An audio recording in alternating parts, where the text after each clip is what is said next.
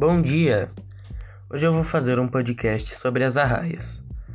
Ela sendo uma espécie de peixe cartilaginoso das mais perigosas, ela é muito venenosa, deixando uma dor imensa comparada a de uma facada por longas 24 horas. É, ela se alimenta de pequenos peixes e camarões, e para se alimentar ela se enterra na areia é, e fica esperando para que eles se aproximem para ela atracar. Obrigado e tenha um bom dia.